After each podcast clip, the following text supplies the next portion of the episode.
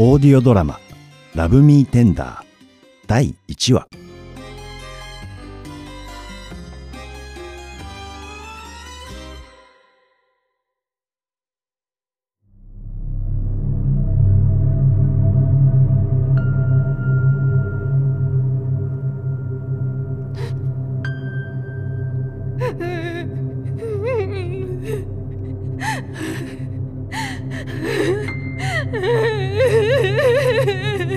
どうして？どうしてなの？どうしてなのよ？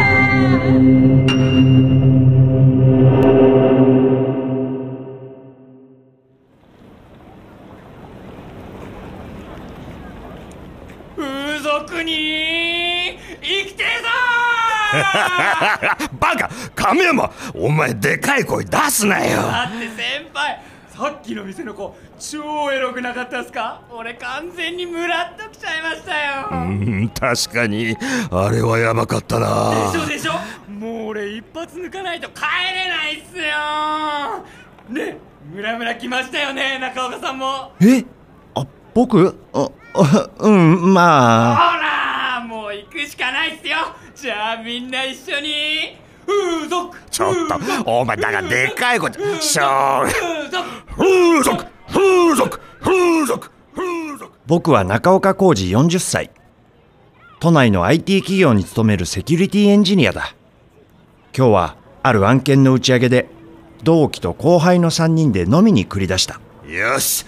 じゃあ一発いくか。よっしゃおい中岡。それでいいよないいいいやぼ僕は。ちょっと行きましょうよ。だって中岡さん離婚したんですよね。何の気兼ねもいらないじゃないですか。それはそうだけど僕はちょっとそういうのは。なんすか。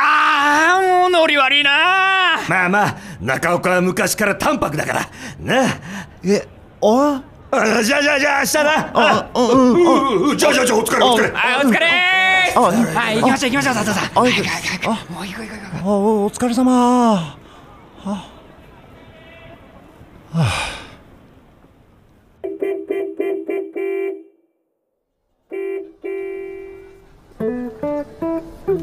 駅までの道すがら僕は悶々としていた。本音を言えば行きたかった。超行きたかったっしゃいませ。いらっしゃいませ。バニーちゃんバニーちゃん谷間丸見えおさり OK ですよ。お兄さんお兄さん。それに僕は淡白などではない。自慢じゃないが高校時代に連続オナニー13回の記録を打ち立てたことだってある。いらっしゃいませマンツー込み込み5000円キャバクラいかがですか？でも僕にはどうしても一歩踏み出せない理由があるのだお客さんお客さん。あバニーかな？バニー。谷間丸見えおさり OK ですよすぐ入りますいやいやいやいや。お気にしましょうよ。ピンスのねメクラ、デニソープ、何でもいけますから。抜いちゃいましょう、抜いちゃいましょう、抜いちゃいましょう、お客さん。おっぱぶいっちゃいましょう。なんなら本番だっていきますよ。行きましょう。行っちゃいましょうね。お客さん。お客さん。お客さん。ああもうやめろ。行きたくたって行けない人間だっているんだよ気づくと通り中の人々が突然大声を上げた僕を見つめていた。すすいません。僕は逃げるようにその場を去った。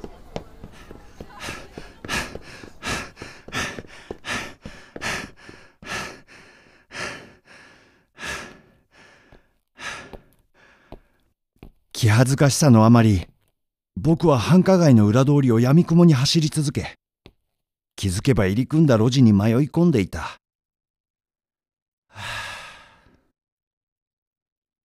たく何やってんだ僕は。僕は雑居ビルの脇にしゃがみ込みふと夜空を見上げた。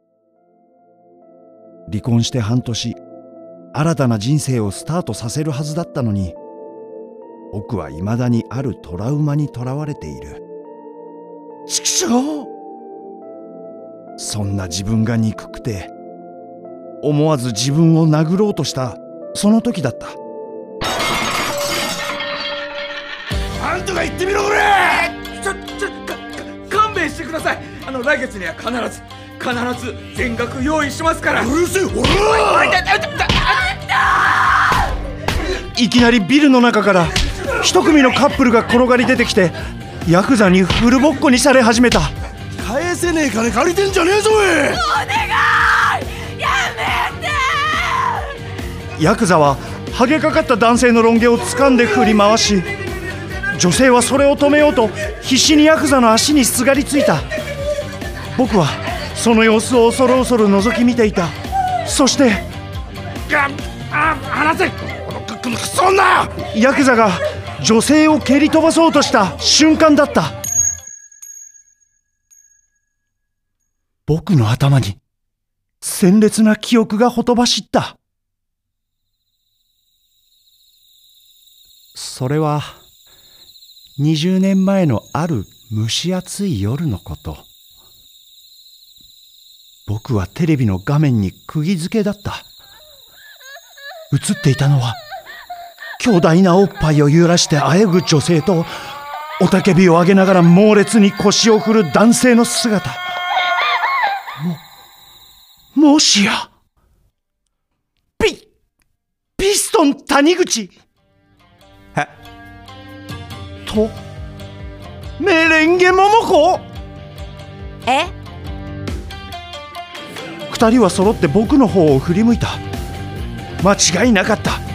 ボコられている二人はかつて僕の青春時代に一世を風靡した AV 界の二大カリスマだった「